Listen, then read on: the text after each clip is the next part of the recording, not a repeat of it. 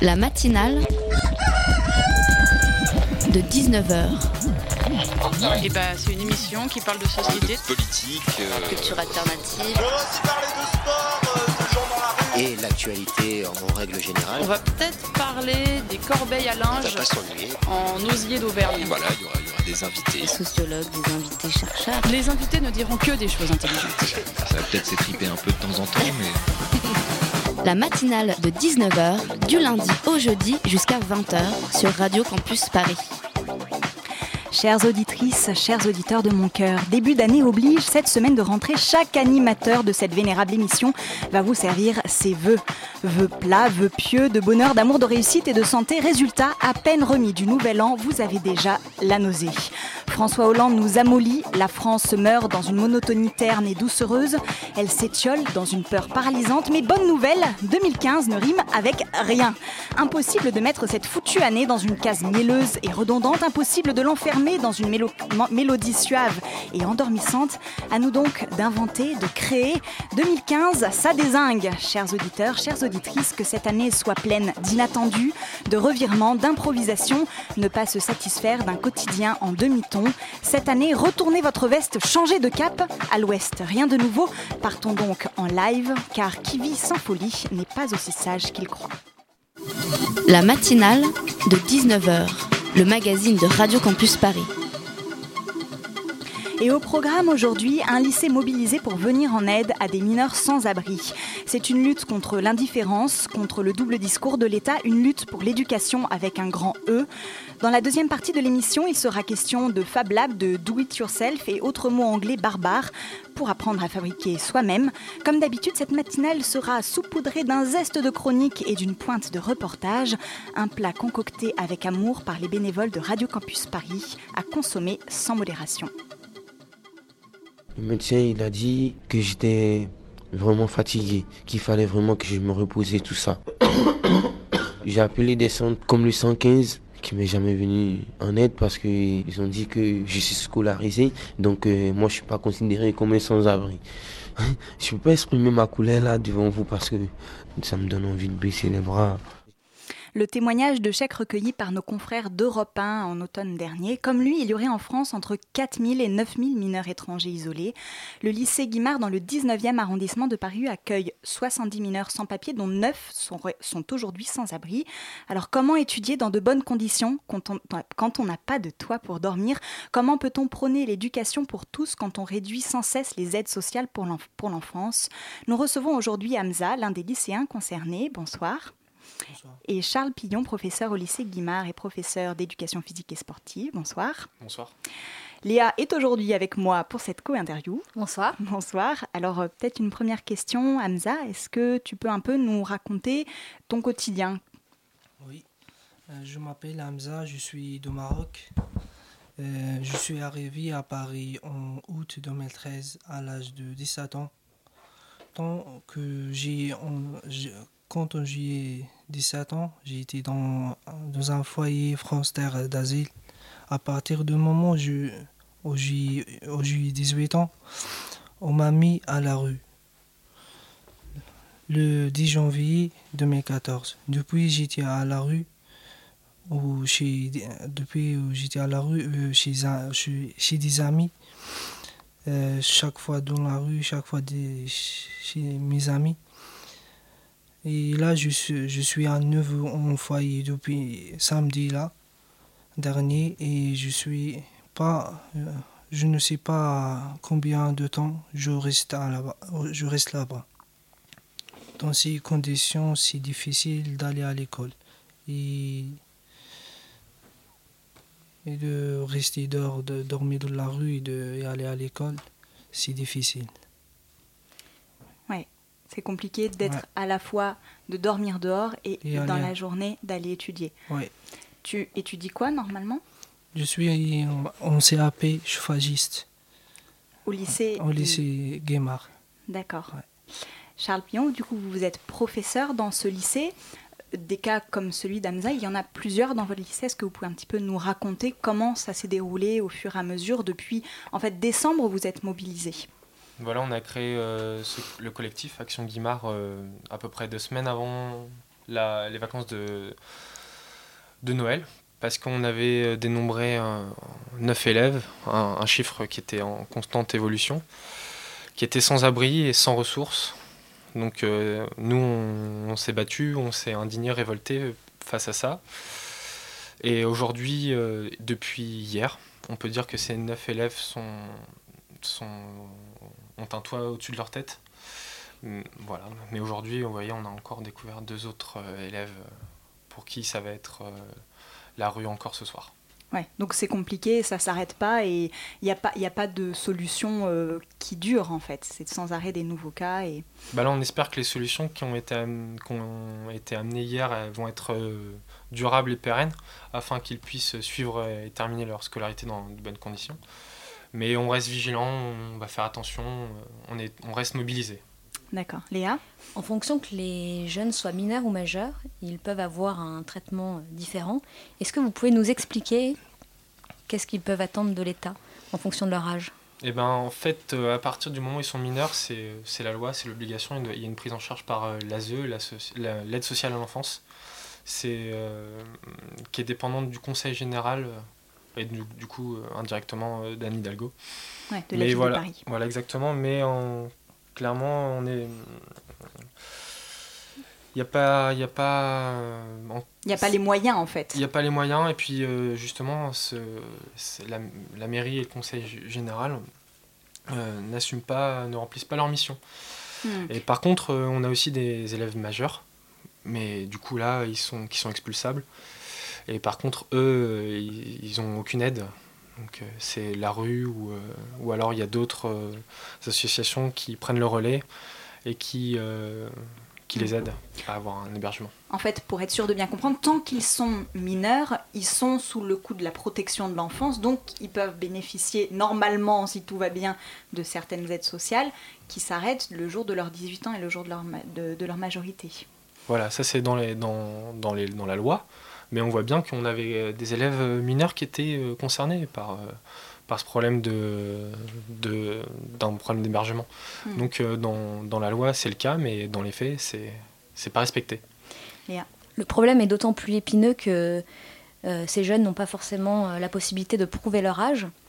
Et l'État peut être amené à faire des tests d'âge osseux assez, enfin, peu fiables.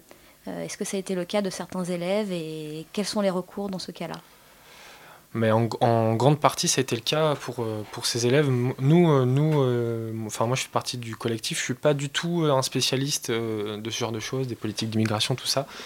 Mais c'est vrai que les élèves, ils ont eu des, des, des tests d'âge osseux, des tests même qui sont encore plus décriés. Hmm. Peut-être même, on, leur a demandé sur des, des poils pubiens, tout ça. Et, et Hamza, toi, tu es arrivé, quand est-ce que tu arrives en France? Il y a un an, c'est ça? Oui, il y a un an et cinq mois. D'accord. Et du coup, tu as eu toute une série de thèses, de procédures à faire. Comment ça s'est passé? Tu as eu beaucoup de contacts avec l'administration ou tout de suite tu t'es retrouvé euh...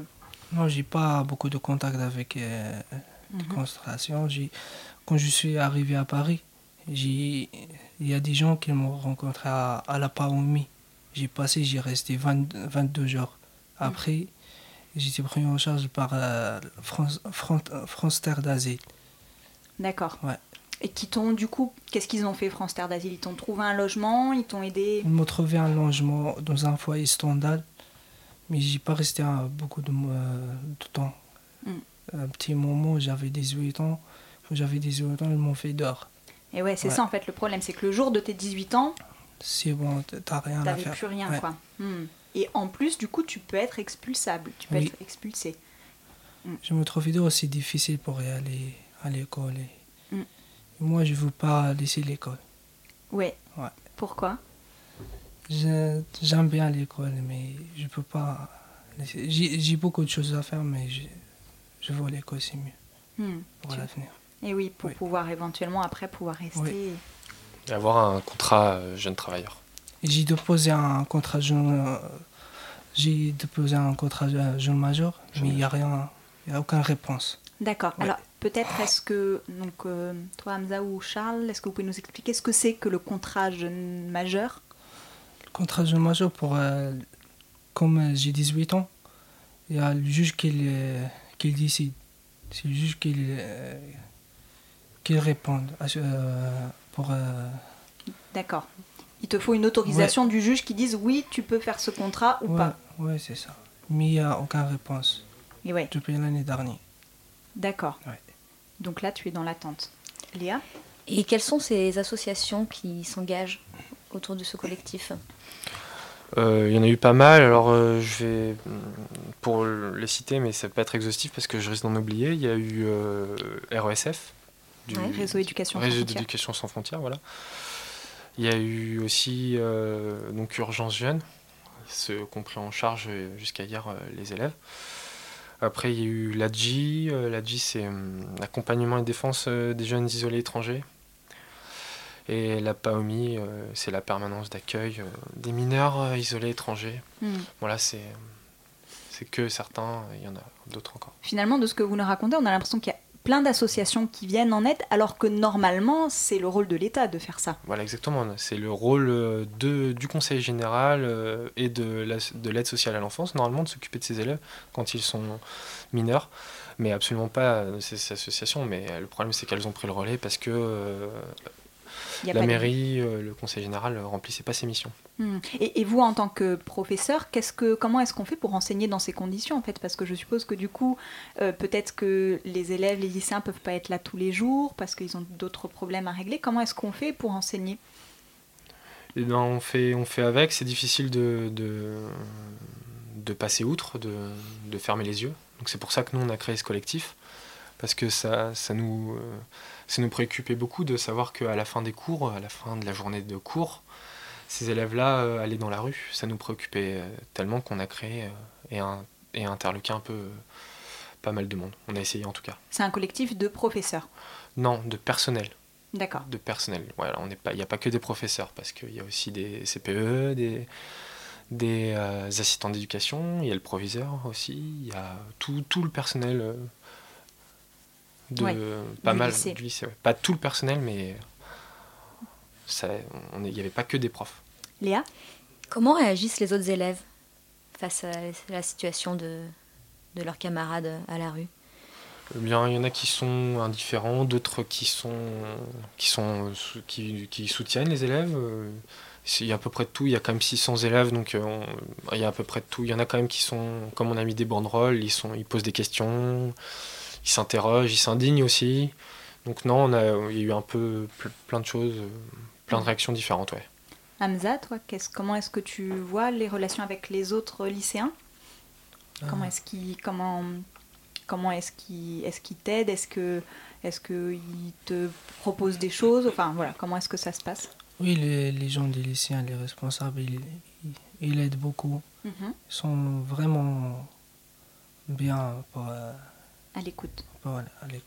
ouais. Donc ça c'est pour le personnel et, et les autres élèves, les autres jeunes autres- Euh, j'ai pas compris.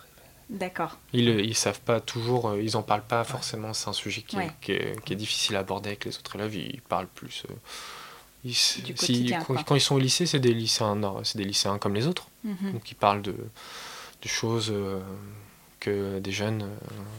Ouais, la vie, La la vie vie, no- normale quoi. Exactement, ouais. Vous êtes, on est tous des jeunes euh, comme les uns comme les autres quoi. dans le lycée. Oui, c'est Ouais. ça. Et passer la porte du lycée. euh, Plus du tout. Et ouais, c'est ça le problème. Donc euh, une, une éducation qui a du mal du coup à remplir euh, toutes ses, toutes ses prérogatives et tout ce qu'elle devrait faire.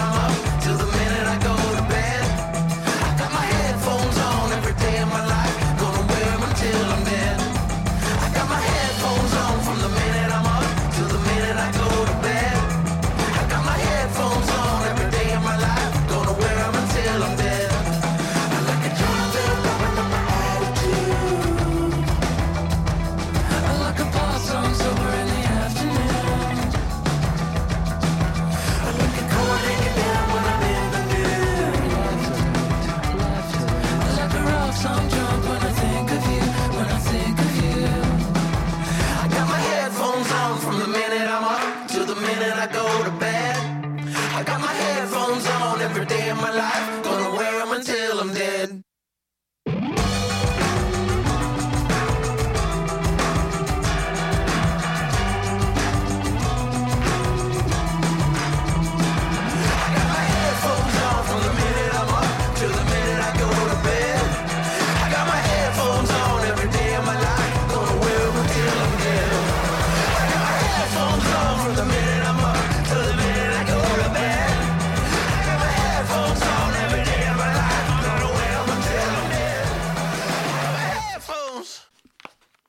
Vous êtes sur Radio Campus Paris et c'était Headphones de Moontees. La matinale de 19h du lundi au jeudi jusqu'à 20h sur Radio Campus Paris. Nous sommes donc dans la matinale en compagnie de Hamza et de Charles Pillon du lycée Guimard et on parle du cas des mineurs isolés sans abri. Donc on rappelle que dans ce lycée il y avait 9 mineurs qui étaient sans abri samedi dernier. Aujourd'hui Charles Pillon c'est un peu moins, c'est ça Enfin, tout le monde a en tout cas un toit aujourd'hui. Parmi ces neuf là, oui, tous ont, ont un toit ce soir, mais comme je vous le disais tout à l'heure, on a encore euh, entre guillemets découvert euh, deux autres élèves euh, Mm. aujourd'hui, donc c'est pas fini. Et puis à chaque fois c'est des situations, enfin c'est des solutions qui sont éphémères en fait. Vous êtes en, en foyer ou... euh, Parfois oui, parfois oui, donc c'est pour ça que nous on reste vigilants, on, on, es- on veut que ces solutions elles soient durables et pérennes, Et ouais. pour leur assurer une, une scolarité dans de bonnes conditions, sinon au moins acceptable, ce qui n'est pas le cas aujourd'hui. Hmm. Et concrètement ce serait quoi du coup ces solutions? Mais qu'ils soient euh, pour une durée au moins de six mois dans un, dans un, sur un hébergement, quoi, qu'ils puissent voir, voir venir les choses un petit peu. Hmm. Et pour l'instant, du coup, depuis que vous avez commencé à vous mobiliser, à mener, donc il y a eu une, une conférence de presse hier, euh, qu'est-ce que vous avez eu comme réponse? Euh, bah, pas, pas grand-chose. On a eu une conférence de presse hier, c'était plutôt un rassemblement. D'ailleurs, je tiens à remercier euh, toutes les personnes présentes de leur soutien. Euh, Il y a eu pas mal de choses qui ont été dénoncées, notamment euh, la xénophobie qui conduit aujourd'hui à la suppression totale, parfois, de- de- des droits de ces élèves. hein. C'est des droits dont on parle et ils ne sont pas respectés. Oui, Le- c'est ça, c'est qu'en fait, c'est- inscrit dans la loi, la protection Exactement. des mineurs et tout ça, c'est inscrit dans la loi. Et Dans les droits de l'enfant, oui, Hmm. c'est inscrit. Et euh, aussi, euh, on, a, on a dénoncé que des, des pratiques totalement inhumaines, euh, l'incitation de, certains, de certaines personnes à quitter l'école pour qui coûte moins cher. Là, concrètement, ces élèves-là, s'ils quittent l'école, ils, coûtent- ils coûteront moins cher parce qu'il n'y aura pas de poursuite d'études. Ah oui, donc en fait, c'est des personnes qui vous ont dit, Pas à nous qui disent aux élèves.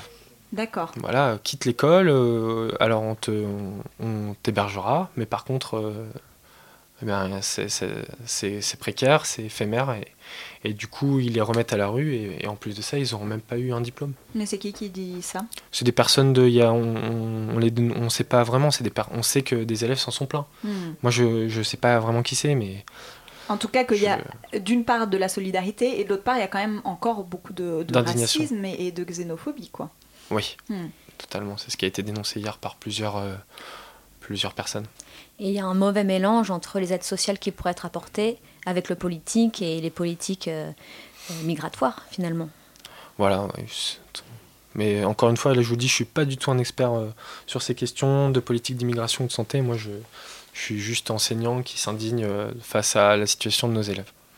Et finalement, en fait, cette situation que vous avez dans, dans le lycée Guimard, il y en a dans plein de lycées, que ce soit à Paris, que ce soit en Ile-de-France, quoi.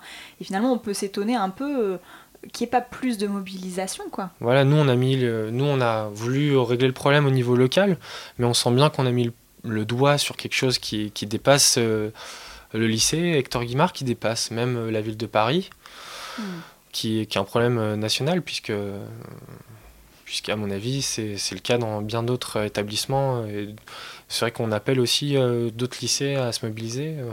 Et pour l'instant, justement, qu'est-ce que vous avez eu comme... Est-ce que vous avez eu justement des relations avec d'autres lycées de Paris ou de l'Île-de-France? On, on sait que dans, le, dans un lycée à Paris, le lycée d'Orient, des collègues euh, sont face à la même situation. On sait aussi que dans, à Lyon, il y a eu, un- il y a eu- il y a eu la- le même problème. Là, c'était sur, carrément sur des familles entières.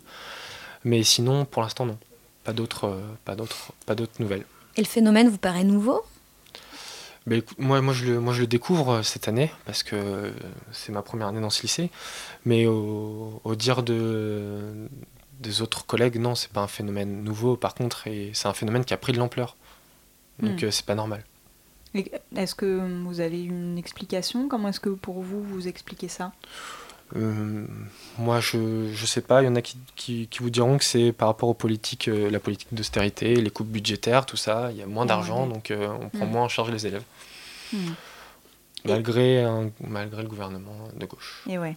Et du coup, au niveau de la ville de Paris, puisque notamment ça se joue avec l'équipe d'Anne Hidalgo, qu'est-ce que vous avez, qu'est-ce que vous demandez concrètement à la ville qui est l'ouverture de nouvelles places en foyer, qui est euh, un, un débloquement des budgets de l'aide sociale à l'enfance euh, on, est, on sait qu'il y a une date, euh, il y a une échéance qui va arriver, une réunion qui aura lieu à la mairie de Paris le 19 janvier, avec différents acteurs euh, décisionnaires quant à la prise en charge stable et pérenne de nos élèves et des jeunes isolés en général, qu'ils soient mineurs ou majeurs. On espère que des solutions durables et du coup pérennes sont prises et que ces élèves-là euh, auront un hébergement euh, et qui, en gros, le, pour, euh, pour répéter les, les dires de, du, principe, du proviseur d'hier soir, il parlait de pacte de responsabilité. C'est un peu ce qu'on attend. c'est-à-dire un pacte de responsabilité? En gros, que, les, que plus aucun jeune lycéen, qu'il soit mineur ou majeur, ne soit dans ces conditions, sans hébergement et euh, sans ressources. Ouais, qu'on les laisse euh, mener leur scolarité jusqu'à à, à bien, à bien. jusqu'à jusqu'à leur diplôme et qu'on et en plus de ça qu'on leur propose un contrat jeune majeur qui puissent euh, en- après avoir eu leur diplôme travailler légalement. Hmm, ce serait l'idéal. Et, et toi, Hamza, c'est quoi ton rêve? Qu'est-ce que tu, qu'est-ce que tu voudrais? Euh, je veux continuer mes études. Après, quand je, je, je lui ai mon diplôme, je travaille tranquille et aucun problème. Et pouvoir rester Ouais. du coup aussi ici à Paris ou? C'est à Paris, je vois. Mhm. Tu aimerais bien pouvoir euh, Oui. faire ça. Ben, du coup, euh, on, on te le souhaite. Léa Merci. Euh, ouais, ouais, non, c'est ton histoire me touche euh, beaucoup, Hamza. C'est vrai que il me paraît euh, très difficile euh, d'étudier euh, dans ces conditions. Et, euh, et bonne chance euh, pour. Merci. Merci pour en tout cas à vous deux d'être venus ce soir à, Radio Campus Paris. Donc je Merci. rappelle que donc vous étiez Hamza, donc Oui. euh, qui tu as 18 ans, Je Et- vais avoir 19 au 10 janvier. Très bientôt ton anniversaire. Merci. Du coup, on te souhaite en avance un très bon anniversaire et que tu es du coup lycéen au lycée Hector Guimard de Paris dans le 19e arrondissement et que pour l'instant tu es hébergé dans un foyer Ouais, ouais. et on espère du coup que ça va se débloquer, que ce sera une situation plus, plus pérenne. Et donc Charles Pillon, vous êtes au- euh, professeur d'éducation physique et sportive au lycée Hector Guimard et donc membre du collectif, Action Guimard, voilà. D'accord, qui est un collectif du coup de personnel du lycée Guimard. Merci, euh, Voilà exactement. merci beaucoup à vous deux d'être venus euh, sur, euh, sur Radio. Campus Paris.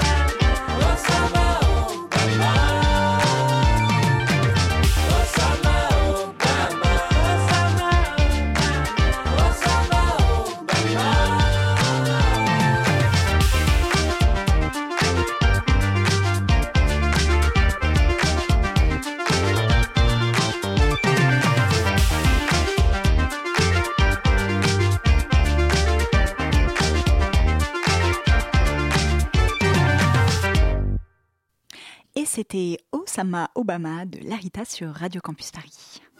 La matinale de 19h sur Radio Campus Paris. Petite pause gourmande à présent, on part déguster des pancakes avec Alice, notre stagiaire de troisième du mois de décembre. Elle s'est donc rendue chez les Pancake Sisters. Quelques jours avant les fêtes de Noël aux alentours de 16h30, je me promenais dans le 10e arrondissement. Il faisait très froid dehors et j'avais très faim. Je me suis donc mise à la recherche d'un endroit où m'abriter et goûter. Et c'est là que j'ai vu une devanture jaune flashy où il y avait écrit Pancake Sisters. Pancake Sisters, en fait, c'est euh, donc notre établissement de restauration rapide qui est spécialisé donc dans la réalisation artisanale de pancakes sucrés, mais aussi de pancakes salés. On est un peu les pionnières sur Paris des établissements euh, réservés, en tout cas, aux pancakes. On est les tout premiers. Au-delà de ça, on se démarque aussi parce qu'on fait des pancakes euh, sains et équilibrés. On fait nos pancakes à base d'ingrédients biologiques, ou s'ils ne sont pas biologiques, ils sont issus de l'agriculture raisonnée. Et on propose également des versions de pancakes sans gluten, donc on les fait à base de farine de riz et à base de lait de riz.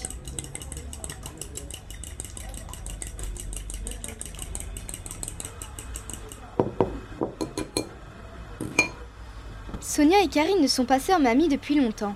Elles ont eu l'idée de ce restaurant il y a un an et demi. L'ambiance est très cosy et vintage avec une lumière tamisée qui donne un air chaleureux et convivial.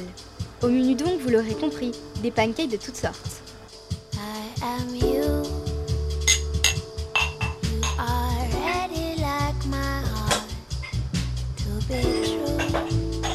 En sucré déjà, on a une, une large gamme qui évolue tous les jours, euh, où on a des pancakes nature évidemment, mais plein d'autres où on met soit des épices comme de la cannelle, euh, soit d'autres ingrédients comme euh, du chocolat, des pralines roses, des noisettes, des amandes, des carottes, euh, tout plein de choses.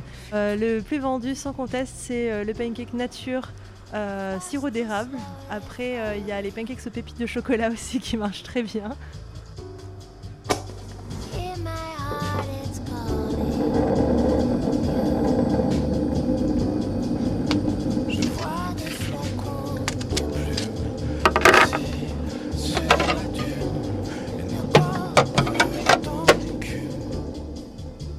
La spécialité de Pancake Sisters, c'est surtout les pansters. Des pancakes salés sous forme de sandwich avec de diverses garnitures. On a des, des pancakes salés aux betteraves, aux épinards, aux piments. Euh, celui au saumon fonctionne hyper bien. Euh, là, en automne, euh, celui. euh, Il y a un végétarien avec du fromage de chèvre et des figues aussi qui marche hyper bien. En automne, on a beaucoup vendu aussi celui avec des champignons, de la poêlée de champignons et du houmous. Hum, poêlée de champignons et houmous? Non merci, pas pour moi. J'ai préféré rester dans les classiques et dans les petits prix. Deux pancakes au sirop d'érable pour 3,50€. Sachez que Pancake Sister fait aussi des soupes, des salades et des smoothies qui donnent envie. Rendez-vous aux 3 rue Lucien Sampet, métro Jacques Bonsergent ou sur leur site www.pancakesisters.com. Bon appétit Merci Alice, bon appétit et rendez-vous aux Pancake Sisters. La matinale de 19h. Le mouvement des makers a le vent en poupe, des bidouilleurs du 21e siècle qui prônent le do-it-yourself et le collaboratif. Mathieu Vergotte, bonsoir. Bonsoir. Vous avez co-créé avec d'autres la Maker Box. Tout à fait. Alors, qu'est-ce que c'est que cette Maker Box? La Maker Box, c'est une box cadeau qui a vocation à démocratiser ce qu'on appelle le mouvement des makers, donc le fait de faire par soi-même.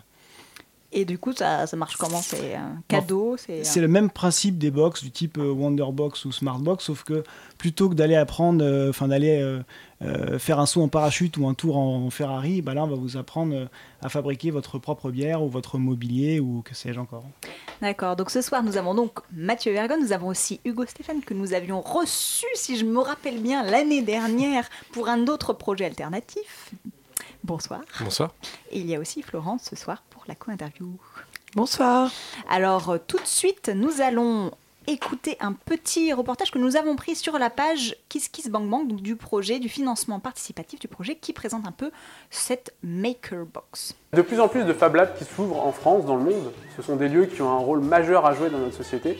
Et malgré ça, beaucoup de gens encore hésitent à franchir le pas et à passer la porte de l'atelier. Est-ce que vous savez ce que c'est qu'un Fab Lab? Non. Un Fab Lab, non. Pouvais faire mon propre skateboard, euh, je trouve que ce serait assez cool rien que pour ça. Après, c'est vrai que déjà d'un, je sais pas trop où on trouvait des, des Fab Labs sur Paris. Et de deux, il manque un peu le, le côté euh, j'y vais de moi-même. Eh bien, avec Makerbox, nous voulons y remédier. Y remédier, y remédier, mais comment y remédier? Alors qu'est-ce qu'il y a concrètement à l'intérieur de cette boîte? Alors le principe d'une box en fait c'est que ça vous permet d'accéder à un lieu euh, dans lequel en fait tout est négocié, c'est-à-dire que euh, les matières premières que vous allez avoir besoin pour fabriquer votre chaise, par exemple, seront déjà sur place. Euh, le temps machine que vous allez euh, utiliser est ben, aussi déjà prévu avec le lieu, euh, ainsi que tout l'accompagnement pédagogique. Parce que l'objet de cette box, c'est bien d'être un, un outil pédagogique pour apprendre à fabriquer quelque chose. On n'est pas en train de vous dire que euh, vous allez devenir une, une- voilà, une espèce d'usine. On est bien dans, un, dans un- une vocation pédagogique et le but, c'est d'apprendre des techniques. Donc vous allez être accompagné par des gens qui, euh, voilà, qui sont compétents pour le faire. C'est un coffret Lego, mais pour les plus grands, quoi. Exactement. Florence? Oui, euh, moi, je- finalement, vous, vous proposez un nouveau modèle euh, pour sortir un peu d'une société de consommation où on achète tout et on fait rien soi-même. Et alors, est-ce que ça pourrait effectivement être une alternative à notre société actuelle Alors, Et en quoi? Ouais, bah, sur cette question-là, c'est vrai qu'il y a des avis qui sont plutôt partagés. Euh, nous, on pense pas vraiment que demain tout le monde va être designer ou tout le monde va être euh, voilà l'industrie d'aujourd'hui. Euh, nous, on croit plutôt au fait que qu'effectivement apprendre à fabriquer, en fait, ça, permet de, de- de se reforger une culture de la technique, une culture de l'objet, qui nous semble importante parce qu'aujourd'hui, comprendre un objet, souvent, c'est comprendre le créateur qu'il y a derrière, c'est comprendre les matières premières qu'il y a derrière. Et en ce sens-là, c'est vrai qu'effectivement, je pense que ça pousse pour un nouveau modèle de consommation qui peut être déjà un- voilà, une consommation qui soit raisonnée, comprise, euh, et pas de l'achat euh, poubelle avec des choses dont on ne connaît pas l'origine, euh, on ne sait pas la, quelle façon ils sont fabriqués, quelle matière première, etc. Donc là, l'idée, c'est de remettre les gens en capacité de comprendre, d'avoir une vraie culture euh, de l'objet. C'est vrai que vous parlez carrément d'utopie concrète, en fait, sur le site. c'est un peu, voilà, c'est carrément révolutionnaire pour vous, en fait. Oui, oui, oui. Après, voilà, est-ce que on n'est pas là pour prophétiser quoi que ce soit, mais euh, on pense vraiment que euh, euh, ben on fait, appel, euh, à des, choses qui, euh, font, écho euh, aux gens aujourd'hui. Euh, voilà, j'entendais l'autre fois sur, euh, sur une autre radio le fait que bah, dans nos grosses entreprises ou en tant que citoyen face aux grosses administrations, on touche plus vraiment euh, les choses du doigt. On peut passer une journée à faire que des mails, on- n'a pas trop de livrables entre les mains, on perd un peu pied avec la réalité. Et en ce sens-là, on pense que le fait de fabriquer par soi-même, c'est à une petite échelle un moyen en tout cas de reprendre, reprendre pied, de retoucher un peu la, réalité. Florence? Sur votre site, il y a une phrase que vous avez mis qui m'a fait beaucoup rire. Donc c'est en anglais, donc je, je vais la traduire. Euh, On est très fort en traduction. C'était, bah, je vais le dire plutôt d'abord en anglais. Alors, the maker movement is like teenage sex. Everybody talks about it, but no one's actually really doing it. Donc, euh, le mouvement des makers, en fait, c'est comme euh, le sexe euh, Chez les ados. chez les ados. Ouais. Tout, le monde, euh, tout le monde en parle, mais personne ne le fait vraiment. Et du coup, enfin, ouais, je pense que ça peut faire peur, en fait, vraiment de d'aller concrètement acheter une maker box et faire soi-même son skateboard ou autre. Est-ce que vraiment ça peut pousser les gens à le faire euh? Enfin, c'est pas votre but non plus de pousser n'importe qui à le faire, j'imagine, c'est quoi? Vous, vous Non, mais- adressez à qui? Ouais. Bah, on, on s'adresse. euh, Enfin, on va dire que les. Après, ça va, ça va vraiment dépendre des profils, mais je pense qu'on peut toucher vraiment des, des gens différents. Le but, c'est que euh, euh, on puisse toucher le maximum de gens avec, euh, le, la volonté de leur montrer un objet qui puisse leur faire envie. Donc peut-être que chez certains, c'est le skateboard qui va faire rêver, chez d'autres, ça va être le meuble, etc. Mais le but, c'est vraiment de, euh, de, de- de pousser à passer à l'acte, comme on a dit, à passer la porte de l'atelier. Parce qu'effectivement, on voit bien qu'aujourd'hui, c'est quand même un phénomène qui est, euh, qui est quand même assez médiatisé, même si euh, les Fab Labs, les Makerspace, ça parle pas encore à tout le monde.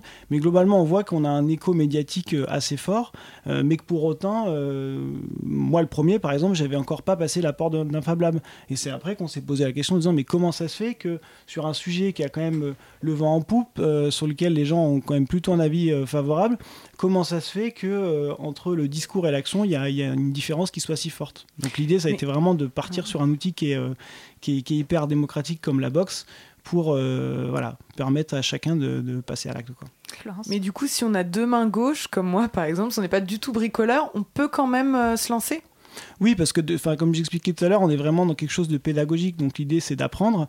Euh, et je pense, c'est d'apprendre. Et c'est aussi euh, euh, d'avoir des difficultés à faire les choses. C'est-à-dire que ce qu'on veut véhiculer aussi, c'est la réalité de ce que c'est que la fabrication aujourd'hui, euh, et de montrer que bah, ça va pas être toujours évident, qu'on va pas toujours arriver à faire ce qu'on veut faire, et que euh, voilà, fabriquer quelque chose, utiliser un objet, le consommer, euh, bah, ça, a- un prix, et voilà. Donc, faut aussi apprendre, et même pour ceux qui ont deux mains gauches. après, voilà, l'idée c'est que ça soit pas un mauvais moment, bien évidemment. Je pense que ça sera plutôt un bon moment, mais ça fait partie aussi de, aussi de la, réalité des choses. Camille Bosquet, qu'on a interviewé sur notre site, disait voilà, le- l'enjeu pour MakerBox, c'est pas de, proposer une, expérience lyophilisée de la fabrication. C'est que on soit vraiment confronté à ce que c'est. Qu'on y aille vraiment. Et il y a aussi donc la dimension d'apprendre et la dimension d'apprendre en collectif. Parce que dans les Fab Labs, est-ce que vous pouvez nous expliquer un petit peu comment ça se passe? On ne vient pas juste et on fait notre truc dans notre coin. Il y a aussi cette dimension d'apprendre ensemble. Oui, c'est vrai que dans les Fab Labs aujourd'hui, euh, bah, les Fab Labs, c'est des, des, voilà, des lieux de fabrication numérique qui sont ouverts euh, au plus grand nombre. Euh, et l'idée, c'est voilà, qu'il y ait un apprentissage commun qui puisse se faire autour de ces lieux, qui puisse fédérer des gens qui vont, qui vont apprendre à faire plusieurs choses, qui vont partager, qui vont documenter les objets. Donc là, nous, on est sur quelque chose qui sera un peu plus packagé. L'idée, c'est pas de faire. euh, euh, Enfin, l'idée, c'est d'entrer par quelque chose qui soit assez concret. Donc, c'est pour ça que dans notre catalogue, c'est un catalogue d'objets euh, et qu'on va, voilà, pouvoir choisir son objet et après aller le faire avec, avec d'autres personnes et passer un bon moment tous ensemble. C'est-à-dire un catalogue d'objets. En fait, on choisit qu'est-ce qu'on veut fabriquer Exactement. et on a le kit du coup qui va exprès pour ça. En fait, après, vous n'avez plus qu'à réserver euh, dans le lieu et dire euh, bonjour, je voudrais apprendre à fabriquer euh, tel objet. Le lieu va vous dire à quel moment il y a une place disponible et après, vous allez le jour J dans l'atelier de votre choix et vous apprenez à faire l'objet que vous avez choisi. Quels sont les objets qui sont les plus, pour l'instant, aujourd'hui, enfin la Makerbox n'existe pas encore vraiment, mais quels sont les objets qui sont le plus fabriqués? Alors, le- il y a beaucoup de choses qui sont faites autour du mobilier. Euh, et après, nous, notre, notre but, en fait, ça a été d'élargir au maximum la thématique pour montrer qu'il y avait plein de choses qu'on est capable de faire, euh, dont des objets auxquels on ne pense pas euh, forcément. D'ailleurs, je dis objet, c'est pas tout à fait vrai, mais on pense par exemple au fait d'apprendre à fabriquer sa bière. Euh, on voit qu'il y, a des, euh, y a des choses qui se font autour de la fabrication de drones aussi qui, euh, qui, qui plaisent beaucoup. Euh, on a des, des techniques plus traditionnelles comme l'apprentissage de la sérigraphie pour apprendre à faire des posters ou des t-shirts. Donc voilà, donc l'idée nous c'est de montrer euh, de façon la plus large possible ce que enfin ce qu'il y a derrière euh, ce que nous on appelle donc la fabrication personnelle et pas de d'enfermer le sujet dans quelque chose qui est assez technologique autour de la notion de Fab Lab. Nous l'idée c'est de montrer aujourd'hui la fabrication personnelle, c'est euh, c'est large. J'ai euh, voilà, j'ai un copain qui m'a dit moi j'adorerais fabriquer mon fromage, pourquoi pas? Demain peut-être dans la Maker Box on pourra apprendre à fabriquer son fromage. Donc, Démocratiser au maximum en fait. Exactement. Florence? D'accord, donc c'est pas forcément des outils euh, concrets en fait. Fabriquer sa propre bière, c'est-à-dire donc dans.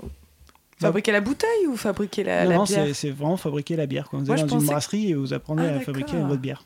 Ok, moi je pensais en fait que c'était vraiment que du concret, par exemple des tables, euh, des guitares, comme vous, Mm. vous l'avez dit, des skateboards, et on, ça dérive en fait sur aussi la nourriture, le, le fromage, Ouais, c'est ça. Aujourd'hui, on n'a pas, On a, toutes les frontières sont pas encore définies. Je pense qu'on le fera, euh, voilà, au fur et à mesure, on va voir euh, où est-ce qu'on va, où est-ce qu'on ne va pas. Mais effectivement, on a des choses comme ça qui sont, euh, qui, dénotent un peu par rapport à ce qu'on s'imagine quand on pense au bricoleur. On pose facilement à la chaise, moins à la bière. Mais c'est ça aussi notre vocation, c'est de montrer qu'il y a plein de choses et que euh, voilà, on a envie de trouver des points d'accroche chez des personnes aux profils différents. Et comme je disais, peut-être qu'il y en a qui vont accrocher sur le fait de faire sa bière, d'autres de skateboard, et, c'est tant mieux, quoi. Alors moi j'ai une question un petit peu, euh, comment dire, pas philosophique, c'est pas ça, mais bref. Concrètement, donc je vois bien que ça, ça vise à nous autonomiser, à nous apprendre à faire nous-mêmes, mais il y a des choses, moi, qui me semblent importantes, comme faire sa bière, faire son fromage. Je- moi, je défends l'idée qu'il nous faut encore des, des fromagers, enfin des, des fermiers, qu'il nous faut encore des boulangers, des brasseurs, et qu'il y a une place pour ces artisans.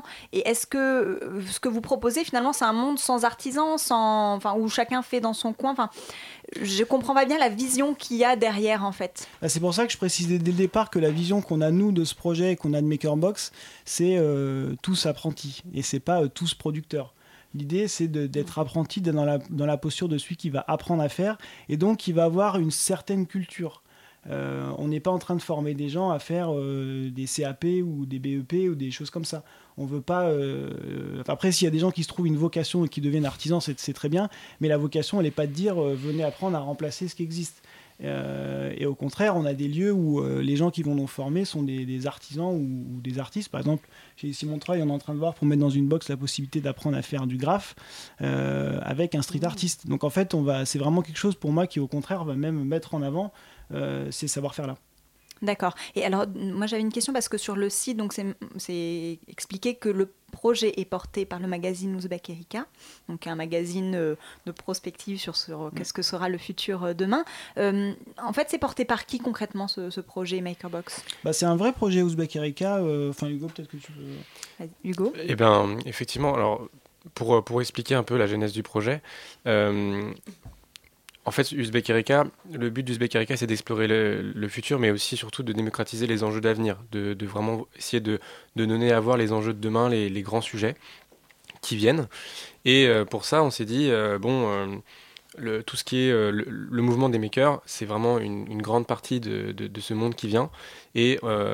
Nous-mêmes, en fait, on veut être les premiers utilisateurs de la Makerbox. C'est-à-dire que nous-mêmes, alors qu'on en parle quand même pas mal depuis un certain temps, on n'était jamais, allé jamais entré dans un Fab Lab. Et donc, on s'est dit, euh, il faut qu'on fasse quelque chose pour ce mouvement, il faut qu'on le démocratise, pour nous, mais surtout pour, les, pour, le- pour nos lecteurs et pour, euh, et pour tout le monde.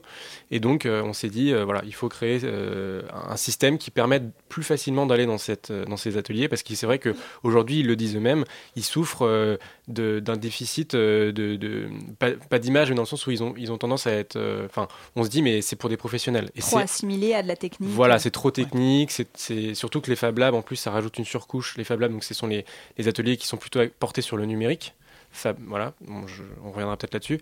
Euh, mais on est plutôt Voilà, c'est pro- problématique, il y a trop de professionnels, euh, enfin en tout cas, ils vous aimeraient bien, tous ces lieux ont une volonté de démocratiser leur public et de, euh, voilà, pour eux, pour, pour, pour, euh, pour beaucoup de, de- de ces lieux-là, le- le- l'enjeu c'est quand même qu'ils ils, ils touchent des nouveaux publics. Et donc on s'est dit, bah, ce, système de la, de la euh, fonctionne pas mal parce que c'est un processus qui est déjà bien créé, euh, enfin bien identifié dans, chez, chez par le grand public et donc euh, assez accessible et voilà ça fait ça, fonctionnerait bien. Et donc euh, on a créé ça et donc on a lancé une campagne de crowdfunding qui est en cours jusqu'à fin janvier jusqu'au 22 mais euh, en gros c'est il y a trois, trois personnes qui sont sur le projet avec notamment un designer qui va s'occuper avec les lieux de monter les partenariats euh, pour qu'ensuite on puisse ajouter des objets dans, les- dans le catalogue Donc si, si vous aussi, auditeurs, auditrices, vous avez envie de pousser la porte d'un Fab Lab et que vous n'avez jamais osé, vous pouvez. Donc vous rentrez sur le site Kiss Kiss Bang Bang de la Makerbox. Hey Lola, let's play a little game. You know the one that goes like, um. How's it going again? Oh, yeah.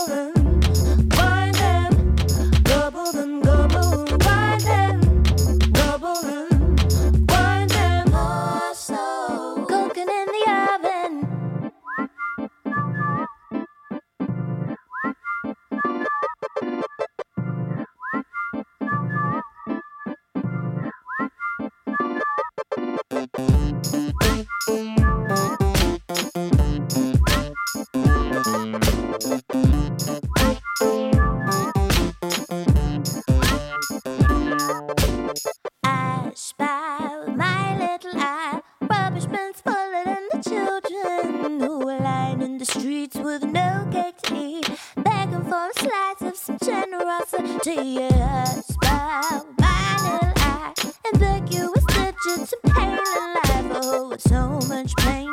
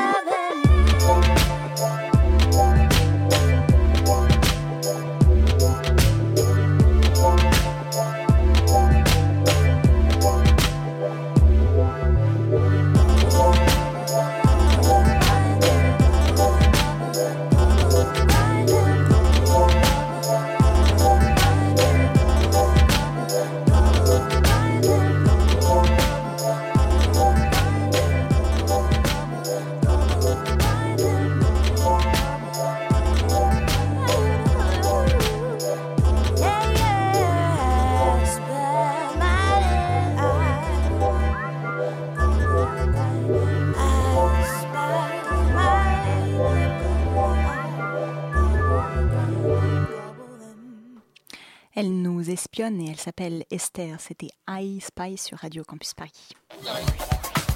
La matinale de 19h, le magazine de Radio Campus Paris. Du lundi au jeudi jusqu'à 20h. Et nous sommes toujours en compagnie de Mathieu Vergotte et de Hugo Stéphane pour parler de la Maker Box. Alors Maker Box, euh, do it yourself, Fab Lab. Fab Lab, euh, on n'en a pas marre de parler anglais là Bon, déjà, j'ai envie de nous dédouaner, c'est pas de notre faute. hein. Euh, non, non, mais c'est vrai qu'effectivement, il y, a un- il y a un vocable qui est, euh, qui est plutôt international, on va dire, très anglais. Euh, bah, c'est un- enfin, c'est vrai que le mouvement, enfin, les, les Fab Labs, en tout cas, c'est quelque chose qui est né euh, aux États-Unis, au MIT. Euh, donc voilà pourquoi aussi, probablement, on a des, des- des- des racines anglaises, mais. Ouais. c'est- On vrai pas dire bricolo quoi. Non. Ça, ça sonne moins. non, mais puis en plus, c'est vrai, on se posait la question tout à l'heure, mais c'est vrai que euh, traduire un maker, euh, on n'a pas trouvé le bon terme. Alors, un faiseur, ça fait pas très très français non plus.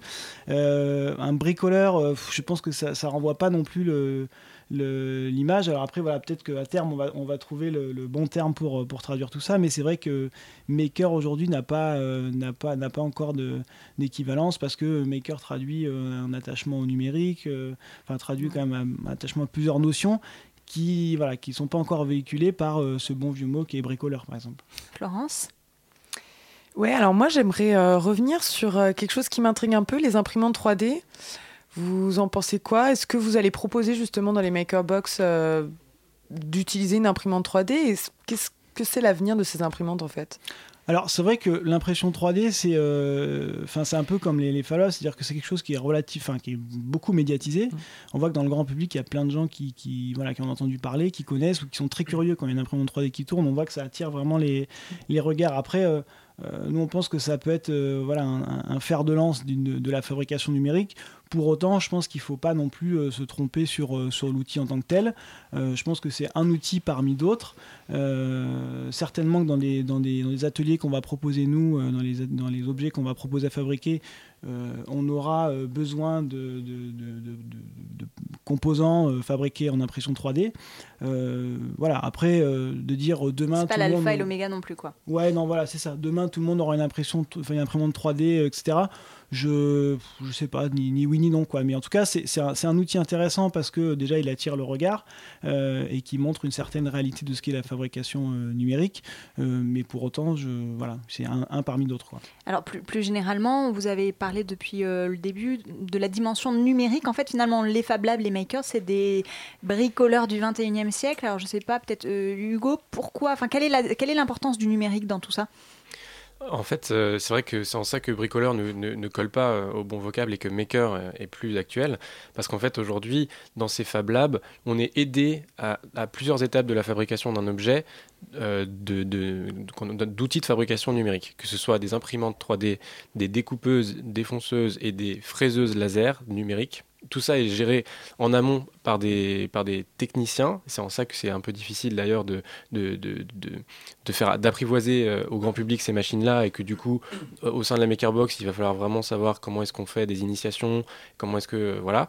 Mais le, vraiment, la fabrication personnelle aujourd'hui est, est, est aidée et accélérée et je dirais diversifiée, com- pas complexifiée, mais diversifiée par l'arrivée de ces nouvelles machines qui se démocratisent dans le sens où elles sont accessibles pour des, pour des ateliers et non pas des grandes usines. Et euh, donc on peut, euh, pas chez soi, mais bientôt peut-être, en tout cas dans des ateliers de proximité, de quartier, euh, aller euh, découper ou créer des objets.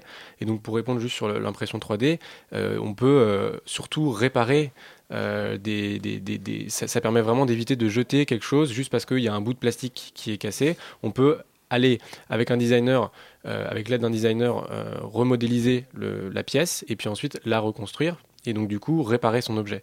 Donc ça c'est une des applications possibles de, l'impression 3D. Je pense qu'en plus, au- au-delà de l'outil qui peut être numérique, euh, y a, derrière ça, il y a aussi une culture qui est numérique. C'est-à-dire qu'on est, on est dans, une, dans une ère aujourd'hui, on a la culture du tutoriel, on a la, voilà, la culture de l'amateur, de faire par soi-même et euh, de faire plein de choses. Les médias aujourd'hui sont participatifs. Enfin, c'est en ce sens-là que c'est Mhm. aussi une culture numérique.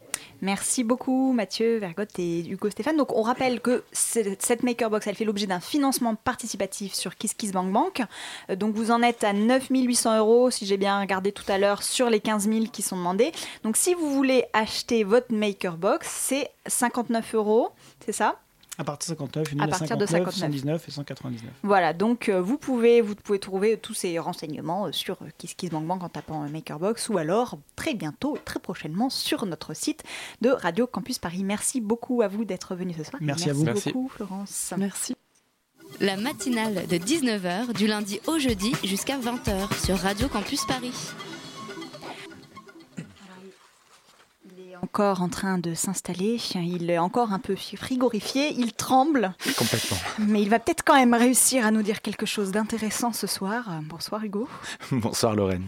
Alors, euh, donc, comme toutes les semaines, tu nous racontes des choses sur les expos. Alors, cette semaine, j'ai pas très bien compris. Tu as fait un tour à la Maison Rouge. Alors, moi, quand j'ai vu ça, je me suis dit, Hum, qu'est-il allé faire dans le quartier rouge d'Amsterdam? Mais pas, pas Ça, exactement ça. ça pourrait réchauffer la- ça pourrait réchauffer l'ambiance Ah oui, de ce soir. Je me suis dit. Malheureusement, non. C'est juste à côté de chez nous d'ailleurs. hein. C'est à, à trois pas. Euh, c'est autour de la place Bastille, la, la Maison Rouge que j'ai visitée cette semaine pour vous. La Maison Rouge qui euh, consacre une exposition à l'art brut. La Maison Rouge, je, je le rappelle, c'est de la Fondation d'art contemporain du mécène Antoine de Galbert. Et cette Maison Rouge, elle a l'habitude, depuis son ouverture en 2004, d'inviter de grands collectionneurs privés à présenter au public leurs œuvres fétiches. Et en ce moment, et ce jusqu'au 18 janvier 2015, c'est au tour de Bruno Descharmes, cinéaste français né en 1951, d'exposer son catalogue d'œuvres, à savoir la plus grande collection d'art brut au monde. Pour rappel, l'art brut se définit comme toute création réalisée par des personnes non professionnelles de l'art, sans aucune référence artistique ou même aucun savoir-faire technique. C'est donc un travail de spontanéité, sans normes, sans barrières aucune. Bruno Descharmes, créateur de l'association ABCD, acronyme de Art Brut Connaissance et Diffusion, est un passionné, un passionné par cette forme artistique qui a été théorisée par Jean Dubuffet en 1945, dont il possède euh, plus de 3500 œuvres réalisées par plus de 300 artistes.